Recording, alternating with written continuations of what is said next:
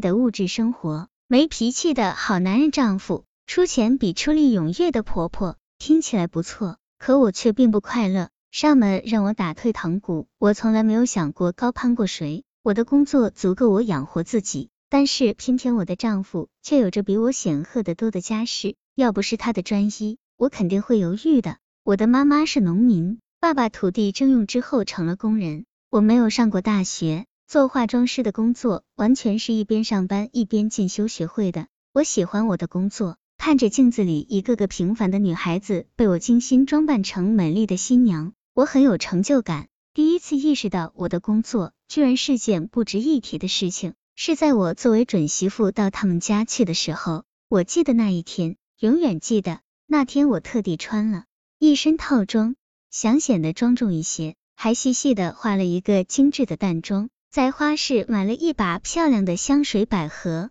一进他们家的门，我就不由得拘谨起来。房间很大。厅里挂的是传统字画，而不是一般的装饰画。一个中年女人正在弹着钢琴，给我开门的是一个精干的女人，我以为是他们家的亲戚，没想到看起来很有气势的她原来是个保姆。保姆的眼光很犀利，好像能透视我一样。而后来成为我婆婆的那个在弹琴的中年女人站起身来，温和的跟我打招呼。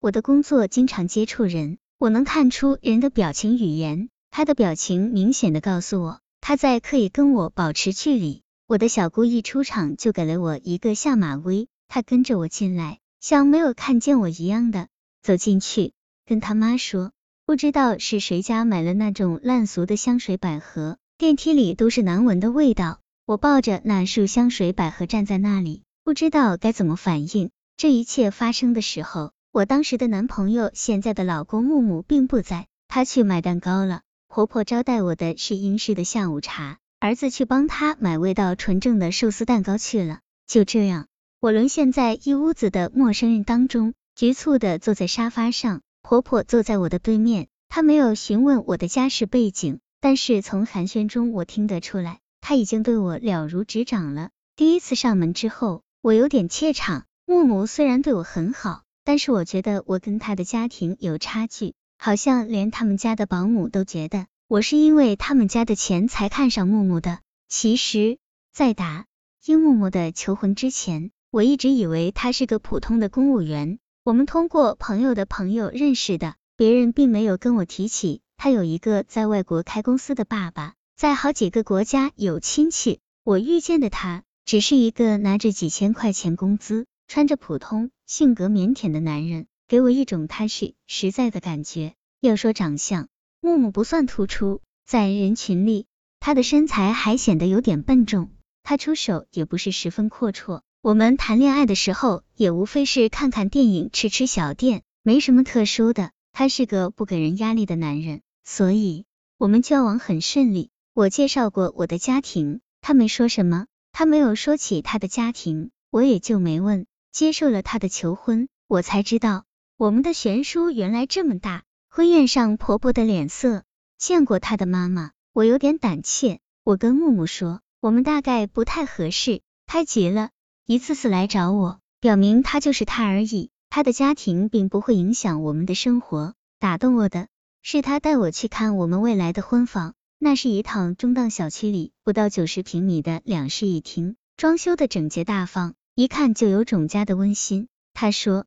这是我们两个人的家，你要是喜欢，我们就搬进来住一辈子。如果这里有让你害怕的东西，我会把它拿走。他真的是个细心体贴的男人，我无法拒绝。备婚礼的时候，两家大人见面，他妈妈把见面地点定在一家高级会所。我的爸爸妈妈是头一次走进这样的地方，我在他们身上看见了我第一次上门时候的局促不安。他妈妈还是那种温和的样子。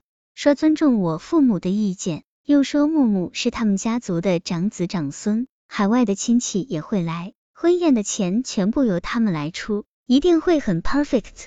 他一说英语，气氛就僵硬起来。我爸妈在哭坐了一会儿后说，都随你们吧。那场婚宴真的很混乱，我们家的亲戚穿什么的都有，西式自助餐、葡萄酒、小乐队，都不是他们见惯的场面。他们家的亲戚。都穿正式礼服，见面的时候他们拥抱，说英语。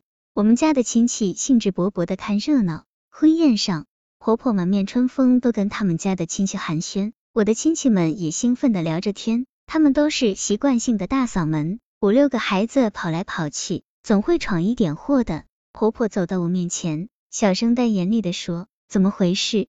你知道我这样多丢脸吗？”这是我第一次看见她白脸，寒气袭人。一转眼，她又笑眯眯的、很有涵养的招呼客人去了。我看看木木，他显然也听见了他妈妈的话，轻声的哄我说：“他爱面子，你别理他。”是啊，我自己的婚礼，我当然不能自己破坏自己的心情。虽然有的亲戚大声喧哗是显得有点不礼貌，可是这又不是我的错。我的出身，我的家庭本来就是这样子的，我没有隐瞒过。虽然从事的是化妆师工作，但是思敏却不施脂粉，脸色微黑发黄，看起来很憔悴。他说：“女为悦己者容，而现在的我没有那份心情。”